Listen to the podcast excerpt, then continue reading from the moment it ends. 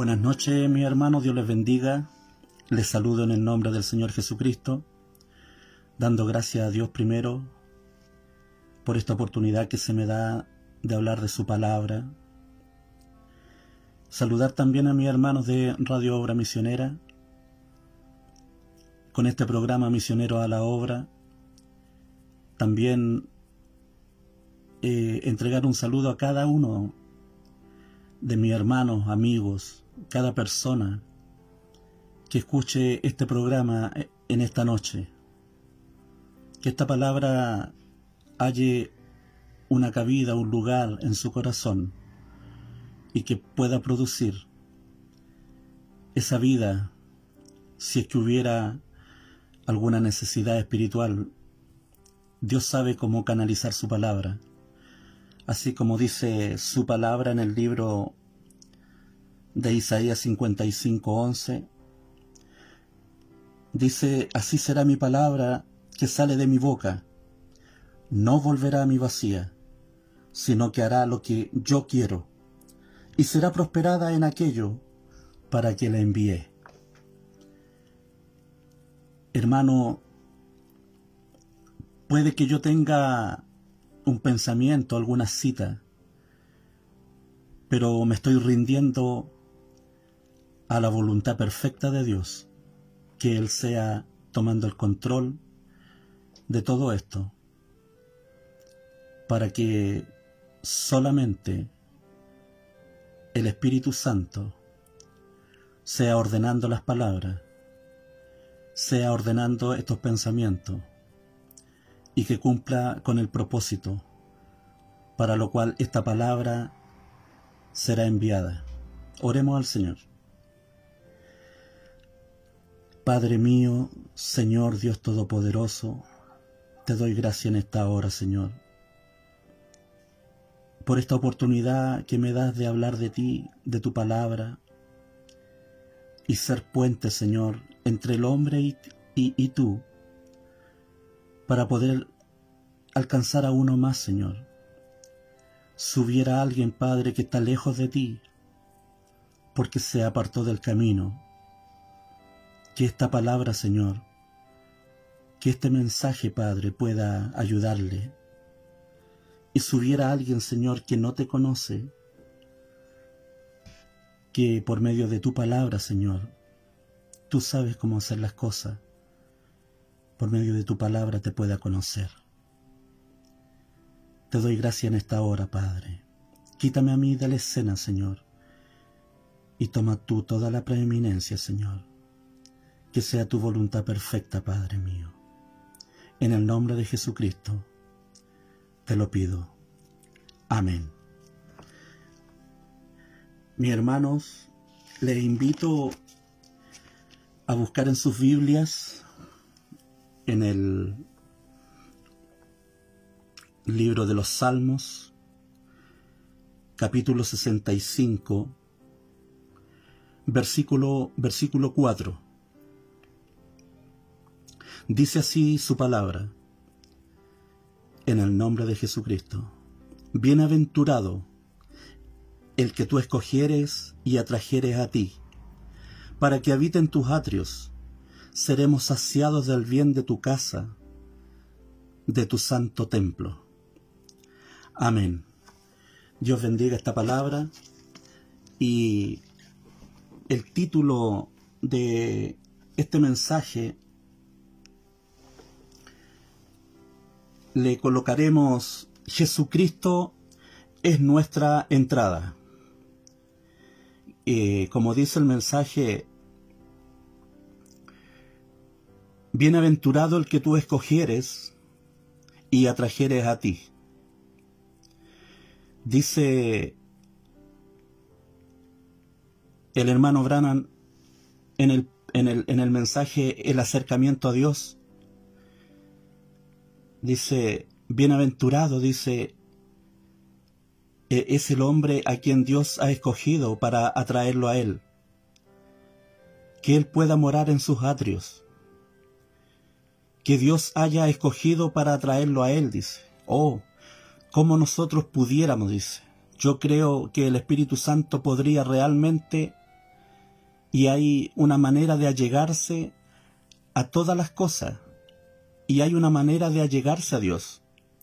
Y si nosotros no conocemos la vía de entrada a Dios, nunca podremos tener una audiencia con Dios. ¿Ve? Usted tiene que saber. En una corte, usted sencillamente no entra estando el juez en el estrado para decirle, Epa, juez, quiero hablarle un poco. Alguien lo arrojará, lo arrojará fuera de la corte y le cerrará la puerta por conducta desordenada, ¿ve? Hay una manera en la que usted tiene que allegarse al juez. Y debemos encontrar una manera de allegarnos al gran juez, al divino, a Dios mismo. Cuando una vez el hombre, a través de seres angelicales, quizás, cuando él vino ante la presencia de su majestad, el gran rey del cielo, quizás se allegaba en alguna otra manera, pero puesto que el pecado rompió la relación, ahora cuando un hombre como hijo se acerca a su padre, él ahora cuando cuando pecó en el principio en el jardín del Edén, él se separó y cortó toda posibilidad de allegarse a Dios. Su misma línea de vida, él estaba separado de su Hacedor, sin ninguna posibilidad de volverlo a ver, porque su pecado, su incredulidad en confiar en Dios, lo había separado. Ese es el único pecado que existe, su propio pecado de incredulidad.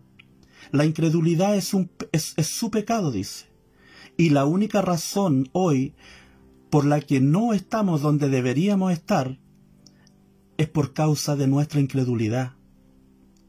Eso es.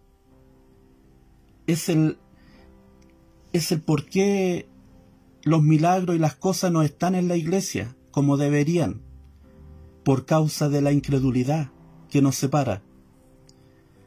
Y por causa de eso, el pobre hombre allá afuera es un pecador, es un asesino, una basura, en nuestro mundo hoy. Y toda clase de cosas desastrosas que suceden es por causa de la incredulidad en Dios. Eso es todo. Si creemos, hay solamente dos cosas. O usted cree o no cree. Una u otra. Si usted cree, entonces las obras de justicia seguirán al creyente. Y si usted no cree, las obras de injusticia serán las que le sigan.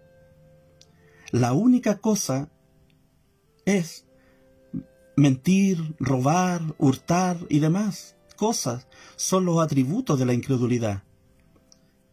Y la longanimidad, paciencia, bondad, misericordia y lo demás son los atributos de creer en Dios, fe en Dios.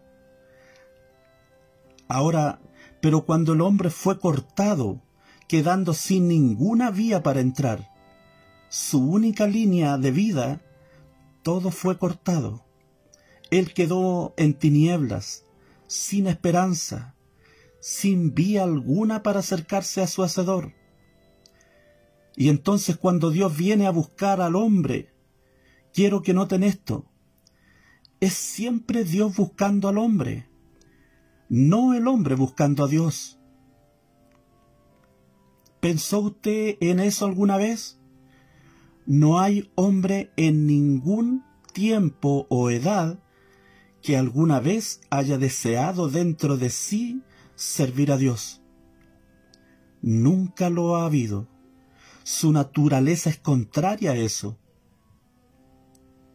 Ahora él puede tener alguna clase de concepto intelectuales por los cuales él piensa que cree en Dios. Pero cuando realmente cree en Dios, llega a ser un convertido y una nueva criatura tan pronto como él cree en Dios. Él puede estar intelectualmente creyendo en Dios, pero cuando él cree de corazón, entonces él es un convertido y llega a ser un miembro del cuerpo de Cristo cuando es un convertido de corazón, no de su intelecto.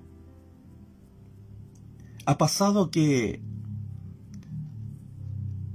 me ha tocado a veces conversar con amigos, compañeros de trabajo, y que están pasando por situaciones,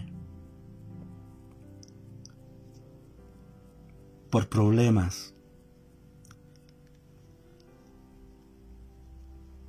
Y ellos me dicen que quieren ir a la iglesia, que quieren regresar a la iglesia, porque hay problemas. Y yo le digo, amigo, estás confundido. Porque la única forma de llegar a Dios no es por medio de la iglesia. La única forma es por medio de Jesucristo. Dios trazó un plan, un plan perfecto de salvación por medio de Jesucristo. Y les hablo de este plan. Y les hablo de la cruz. Y les hablo de la sangre. Pero sus mentes están tan embotadas, producto de lo que les inculcaron desde pequeño, y los llevaron a una iglesia. Eso fue y era lo más cercano a Dios que tenían.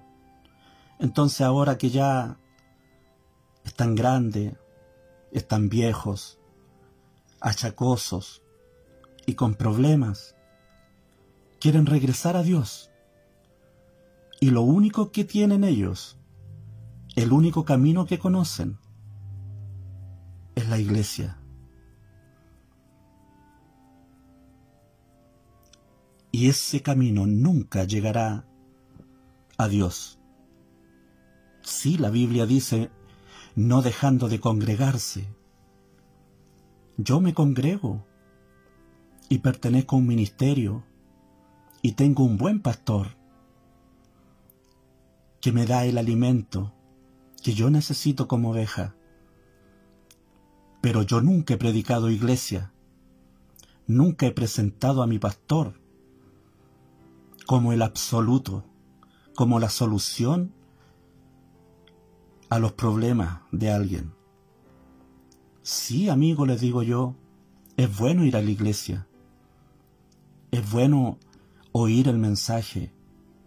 Es bueno ir y adorar a Dios. Pero si tú crees que por medio de eso vas a tener un encuentro con Dios, estás equivocado. La única forma la única manera de entrar es por una puerta y esa puerta se llama Jesucristo. La Biblia dice que hay caminos que al hombre le parecen perfectos, pero su fin es muerte. Y uno de ellos es la iglesia. Porque ¿quién no confía en su iglesia? Si le preguntáramos a un musulmán, ellos dan la vida por su credo, por su iglesia y por su profeta. Si le preguntáramos a un mormón, ellos también. Ese es el camino perfecto que ellos tienen. Y así, católicos, metodistas, pentecostales, solo Jesús y cuántos más, que su camino perfecto es su organización, es su iglesia. Nunca he presentado el camino perfecto a una persona con un nombre de iglesia, o ven a mi iglesia metiéndolo a un camino que el final es muerte. Porque mucha gente va a la iglesia buscando solución a sus problemas, buscando sanidad a sus enfermedades.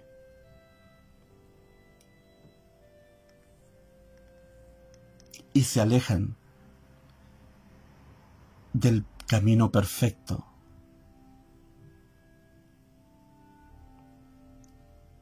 Y lo hace religioso. Y lo hace solamente miembros de iglesia. Y algunos viven una vida creyendo que solamente al pertenecer a esta gran organización está todo bien. Y han rechazado el camino perfecto. Cuando uno les presenta la palabra, ahí ellos dan señales de que prefieren la iglesia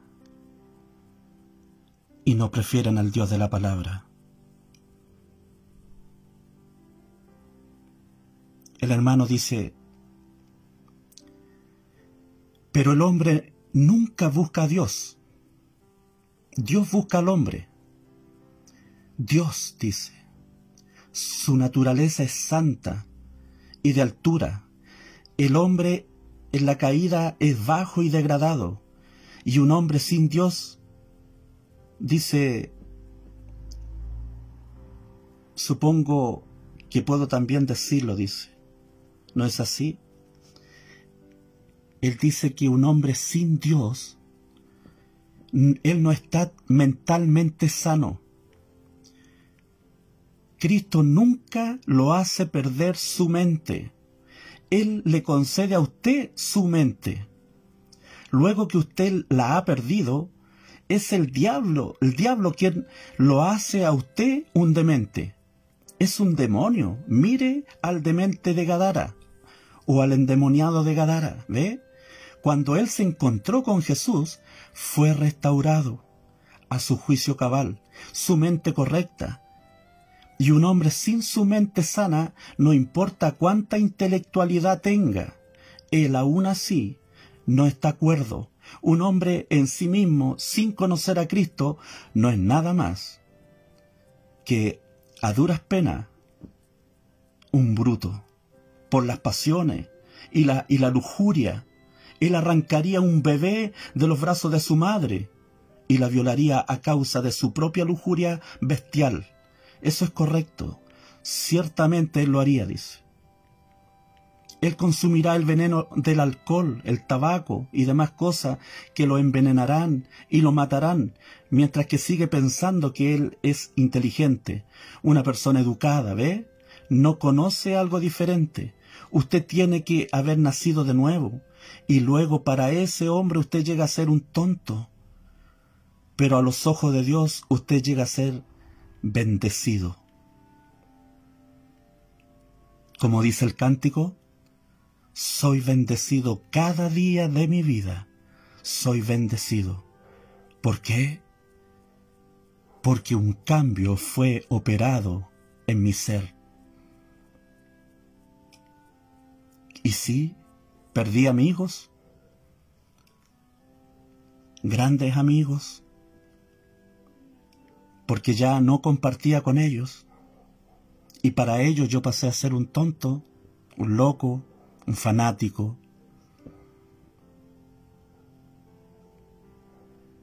Pero a los ojos de Dios, bendecido.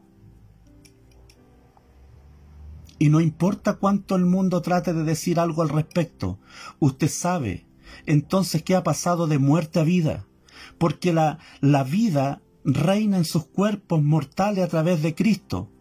Eso es como tomar un cerdo y una oveja. Deje que la oveja le diga al cerdo, oh, yo ciertamente detestaría ser un cerdo. Mírate revolcándote en el fango y haciendo todas esas cosas. El cerdo, si él pudiera responderle a la oveja, diría, presta atención a tus propios negocios. Viejo, yo sé lo que quiero. No son tus asuntos. Fíjese, él no tiene ningún deseo de convertirse en oveja, porque su naturaleza es de un cerdo. Ahora la única manera en que usted lo sacará del fango no es lavarlo, no. No es, no es llevarlo a la iglesia. ¿Ve? No es ir y, y sentarlo a una banca y hacerlo un miembro de iglesia. No es eso. Es sino cambiando su naturaleza. Cuando usted cambie su naturaleza no tendrá que lavarlo. Él se lavará a sí mismo. Si él tuviera su naturaleza cambiada. ¿Es correcto? Así que solamente pulirse, unirse a la iglesia, leer un montón de cosas y conocer una gran cantidad de libros y autores, etcétera, no significa que usted está convertido. Porque usted tiene una mente intelectual que le hace tener una concepción mental que hay un Dios en alguna parte. Aún así, aún así, usted todavía no es un cristiano hasta que usted realmente tenga un contacto personal con Cristo, que cambie su corazón y naturaleza. Entonces usted llega a ser un hijo de Dios. Y las cosas viejas pasaron, y todas son hechas nuevas. Ahora si usted nota, Dios no había manera para que el hombre pudiera tener acceso. Así que tuvo que ser la misericordia de Dios fue Dios llamando al hombre. Adán, ¿dónde estás tú? Ve. ¿Dónde estás tú, Adán? El hombre nunca ha buscado a Dios. Adán se escondió. Él no se presentó. A esa hora de la tarde, como acostumbraba. Después de la caída él se escondió. Ahora, hoy es la misma cosa, que el hombre no puede venir a Cristo a menos que Dios lo llame a él primero, ¿ve? Su naturaleza, si alguna vez usted tuviera alguna naturaleza, algún pensamiento de algo de venir a Dios, es porque Dios está lidiando con usted.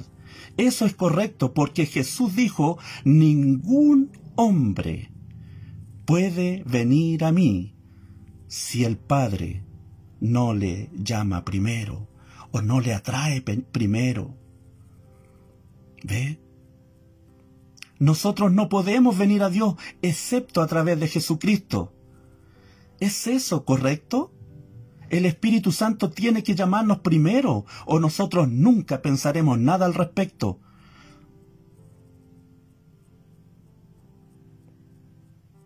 Solo será, nosotros simplemente seguiremos y pensaremos solamente en las cosas del mundo. Bien, la iglesia está correcta, seguro, yo creo que está bien, pero Dios tiene que hacer un contacto real. Ahora el camino que Dios hizo para que Adán entrara, observe, Adán se hizo a sí mismo una entrada. No fue por, por la por la entrada que Dios requería. Él dijo, ahora yo tengo que salir y encontrarme con Dios, así que él se hizo un delantal de hoja, de higuera para cubrir su vergüenza, y encontró que Dios rechazó ese método. Y hoy si el hombre piensa, ahora ayudaré a la señora Jones, aquí ella es una viuda, necesita algo de carbón, haré un donativo a la Cruz Roja, o daré un buen diezmo, las buenas ofrendas, o, o alguna caridad de mi abundancia, me uniré a la iglesia. Usted solo se está haciendo a sí mismo una vía de entrada. ¿Ve? Que Dios rechazará. Hay solamente una entrada a Dios. Ahora Dios rehusó la vida, la vía de entrada de Adán. Y entonces Dios fue e hizo una entrada para Adán. Él le hizo a Adán una entrada hacia él mismo. Y para hacer eso, Él mató. Tenía que haber muerte. Tenía que haber derramamiento de sangre. Ahí Él estaba mostrando una señal. Le estaba mostrando la puerta.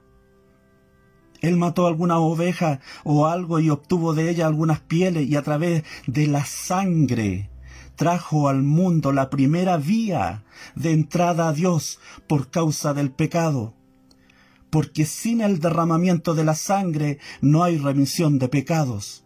Eso es. Adán se hizo a sí mismo una entrada. ¿Ve? Él tapó colocó una cubierta. Y eso es lo que hace la religión, la organización, es solamente una cubierta. Ahora yo tengo que salir y encontrarme con Dios, así que Él se hizo un delantal de hojas de higuera para cubrir su, su vergüenza. ¿Ve?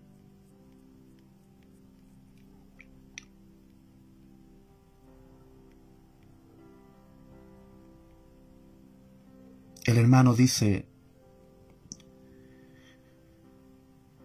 que Adán y Eva recibieron un castigo porque era su palabra. Cuando comiereis de aquel árbol, morirás. Dice Esa fue una tragedia que los golpeó. Dice, ahora si usted alguna vez nota en la manera que la tragedia golpeó el hogar de Job, cómo los hijos fueron todos asesinados y todas las cosas, y cómo todo lo que Job tenía fue destruido, Dios no estaba reprendiendo a Job, él solamente estaba limpiando a Job. Amén, dice, me gusta esa palabra, una limpieza. Al pámpano que produce fruto, entonces Dios lo limpia para que produzca más fruto. El problema de eso es que nosotros algunas veces pensamos que Dios está enojado con nosotros, pero Él solamente está tratando de limpiarnos para que traigamos abundancia de fruto, dando, dándonos algunas pruebas la Biblia dice que ellas son más valiosas para usted que el oro precioso. ¿Alguna vez supo que cada hijo que viene a Dios debe primero ser probado, azotado? La corrección del hijo mediante el azote no es fácil. Cuando Dios le da un azote, usted sale de aquí y dice, bien, solamente iré a, a compartir un poquitito con otros, ¿ve? Con amigos, Dios le dará una genuina paliza a la antigua por ello. Y le digo, si tuviéramos más de eso en lo natural hoy, tendríamos mejores hijos. Dios quiere que su casa sea puesta en orden, así que Él le da una pequeña paliza para enderezarlo. Eso hace que usted lo ame más a Él. Si nosotros no podemos soportar la corrección o un azote, la corrección de hijo, entonces llegamos a ser hijos ilegítimos y no los hijos de Dios, ¿ve? Si usted realmente es nacido de nuevo, entiéndalo. Ahora, si usted realmente es nacido de nuevo, no hay nada que pueda separarlo de Dios. Eso es correcto. Ni hambre, ni peligro, ni prueba, ni sufrimiento, ni muerte, nada puede separarnos del amor de Dios que es en Cristo Jesús.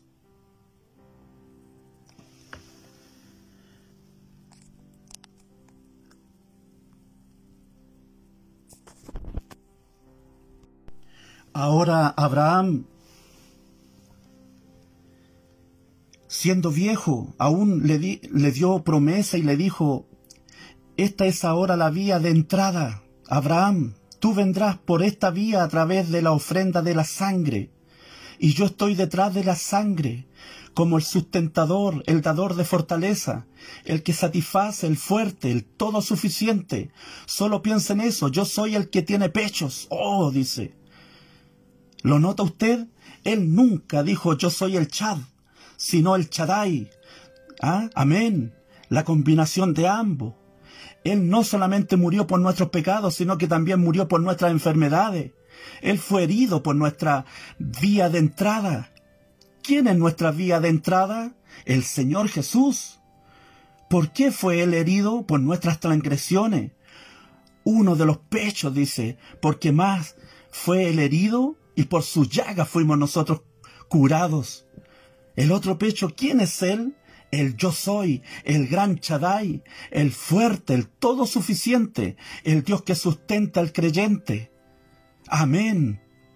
La cura doble, no el remedio doble. Los doctores tienen remedio, Dios tiene la cura. ¿Ve? La iglesia tiene el remedio, pero Cristo tiene la cura. La doble cura, de manera que Moisés ordenó matar al cordero y que rociaran con su sangre la señal de la cruz en la puerta. El creyente dentro de la puerta después de rociar, nótelo, capta el significado del orden de la escritura. El creyente una vez detrás de la sangre no podía no podía, e, excepto a través de la vía de entrada, tenía que pasar a través de la sangre. La muerte estaba en camino. El ángel de la muerte no podía tocar la sangre. Cuando yo vea la sangre pasaré de vosotros. El creyente tenía que venir a través de la vía de entrada. Dios iba a darle milagros, los iba a llevar lejos de, las sopas de ajo y les daría a comer comida de ángeles, pero él no podía hacerlo hasta que ellos tuvieran una vía de entrada. Amén. Él iba a sacarlos de las viejas aguas fangosas de Egipto y les daría aguas vivas de una roca. Él no podía hacerlo hasta que él hiciera una entrada. Ellos no podían hacerlo, nada más por el simple hecho de desearlo. Tenía que haber una vía de entrada provista. Ellos iban a ver el mar rojo abierto, iban a ver los milagros acontecer, pero antes de que pudieran ver estas cosas, ellos tenían, ellos tenían que venir a través del acercamiento a Dios, a través de la vía de entrada provista por Dios. ¿Lo ve usted cristiano? No es porque ellos desearan verlo, no es porque usted desea ver que algo sucede.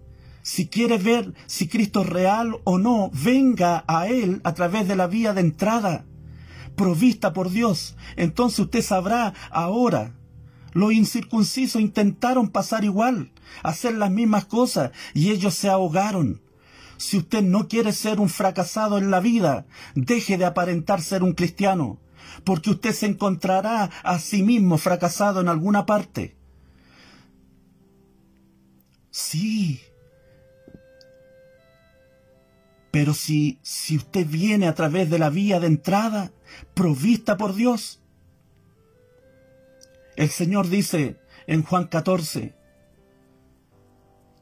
no se turbe vuestro corazón. Creéis en Dios, creed también en mí. En la casa de mi Padre muchas moradas hay.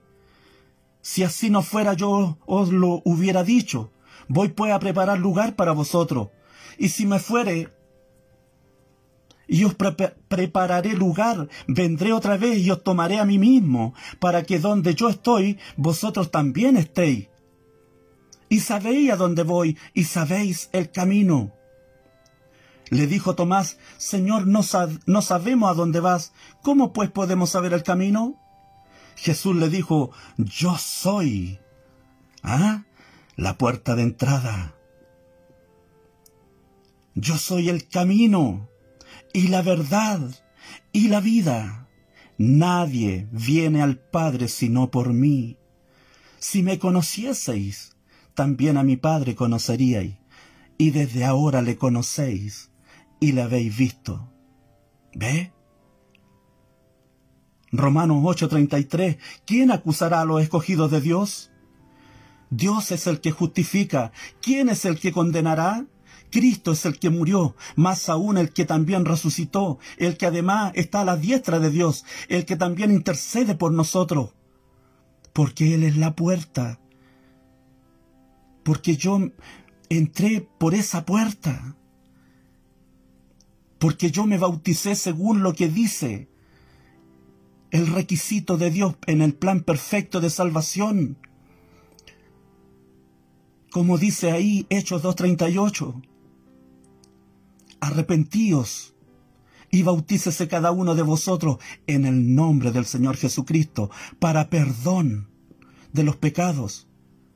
Eso nos está enseñando que la única entrada es por esa vía, es por Jesucristo, es por esa puerta donde yo me tiño de rojo, es donde yo me abrazo esa cruz, es por esa vía donde está el perdón de pecados, es por esa vía donde está la sanidad a mis enfermedades. Es por esa vía donde se cumple y donde esa palabra, esa promesa, se hace real en el creyente. De Isaías 53:5. Si usted no ha entrado por esa vía, ¿cómo esa palabra, cómo esa promesa será real en su vida? Si no ha echado mano a la vía correcta, a la entrada correcta, y ha entrado por otro camino que al hombre le parece perfecto, pero su fin es muerte, porque Él dijo, yo soy el camino y la verdad y la vida, y nadie viene por otra vía. Nadie viene por otra vía que no sea esta para obtener vida eterna, el perdón de pecados, la única forma, la única entrada que usted pueda abrazarse a esa cruz. La única manera de usted quede sellado, marcado por esa sangre, redimido, rescatado, liberado, salvo, es por esa entrada. No hay otra. ¿Quién nos separará del amor de Cristo? ¿Tribulación o angustia o persecución o hambre o desnudez? ¿Peligro o espada? Ante en todas estas cosas somos más que vencedores por medio de aquel que nos amó, por lo cual estoy seguro de que ni la muerte ni la vida, ni ángeles, ni principado, ni potestades, ni lo presente, ni lo porvenir, ni lo alto, ni lo profundo, ni ninguna cosa creada nos podrá separar del amor de Dios, que es en Cristo Jesús, Señor nuestro.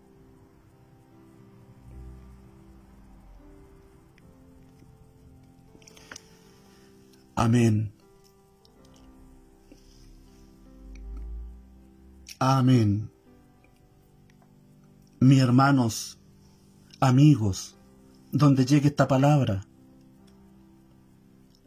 hay una entrada. Hay caminos que al hombre le parecen perfectos.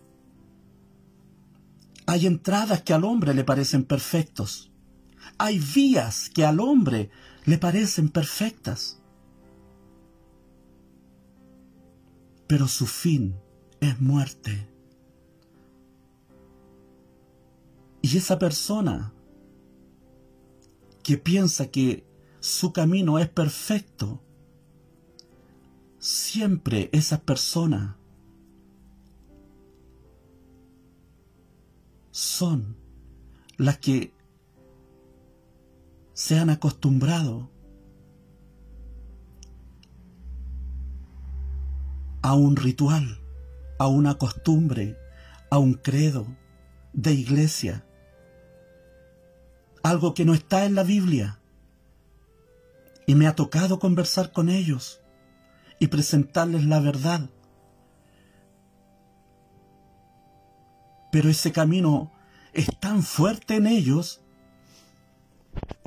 que ellos prefieren seguir por ese camino. Y ven a su compañero de trabajo. Y ven carne y sangre. Pero no ven que es Dios cruzándose en su camino dándole advertencia, notificándoles de que hay solamente una vía de entrada a la salvación. Yo soy el camino y la verdad y la vida. Nadie viene al Padre sino por mí. No dice nadie va, como que fuera la segunda o tercera persona de la Trinidad. Nadie viene. Yo y el Padre uno somos, dijo. Cuando usted, amigo, hermano, ha entrado por otra vía. Y en estos primeros pasos de un cristiano, usted ha aceptado un bautismo que no está en la Biblia. Ese camino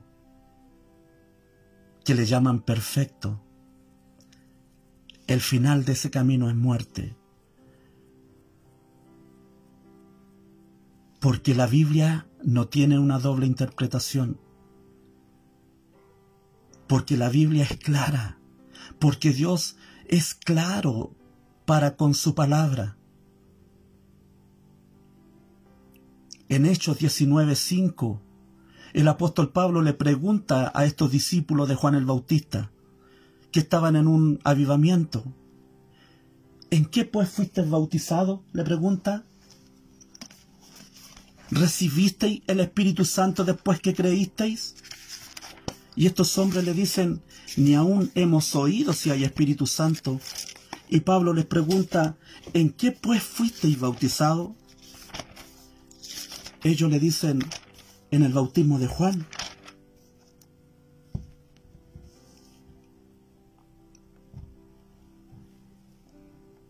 Dijo Pablo, Juan bautizó con bautismo de arrepentimiento, diciendo al pueblo que creyesen en aquel que vendría después de él, esto es en Jesús el Cristo, cuando oyeron esto, fueron bautizados en el nombre del Señor Jesús, y habiéndole impuesto Pablo las manos, vino sobre ellos el Espíritu Santo, y hablaban en lengua y profetizaban.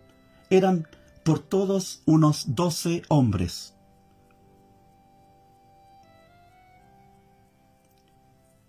Hechos 19.2 les dijo, ¿recibisteis el Espíritu Santo cuando creísteis?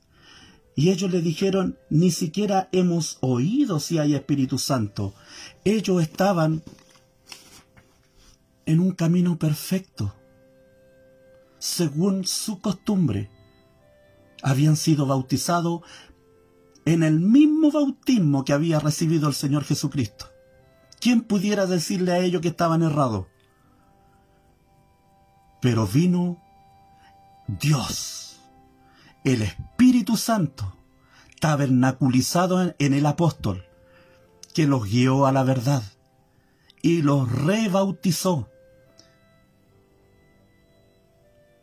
en el nombre del Señor Jesucristo para perdón de los pecados. Es la única entrada, la única vía para volver a casa. No hay, no hay otro camino. Dios lo mostró allá en el principio. ¿Qué fue lo que hizo? Derramó sangre, mató ovejas y le agradó a él el sacrificio de Abel. Le fue revelado a Abel el pecado de sus padres. Y la única forma de redimir un pecado es por medio de la sangre. Por eso que agradó el sacrificio de Abel, porque era un tipo, una figura, una sombra de que venía el Cordero perfecto. Y la única manera de escapar de esta condenación que viene, amigo, hermano, es por medio de la sangre de Jesucristo. Y cómo tú echas mano a esa sangre, por medio del requisito que está ahí en Hechos 2.38. Ahí está la entrada al camino perfecto. Dios les bendiga en esta noche. Padre Santo, Dios Todopoderoso, te doy gracia en esta hora, Señor, y permite que esta palabra llegue a los corazones, Padre, de algún creyente, de algún hermano, de algún amigo, que aún no ha conocido esta puerta, esta entrada. Es la única forma de llegar a ti, Padre mío. No es del que quiera ni del que corre, tú dijiste, sino de quien yo tengo misericordia. Te pido, Señor, en esta hora de que tú tengas misericordia y que estas palabras y que este pensamiento pueda llegar a casa que pueda llegar a algún corazón necesitado, quizás confundido, quizás errado. Permite, Señor, que esta palabra llegue, porque el tiempo se acabó. Estamos en el fin. Ya no hay más tiempo. Las señales se cumplieron. Cuida a tus hijos, Señor. Alcanza a tus hijos, Padre. Te lo pido, Señor, en el nombre de Jesucristo. Amén. Buenas noches, mi hermano. Dios les bendiga. Amén.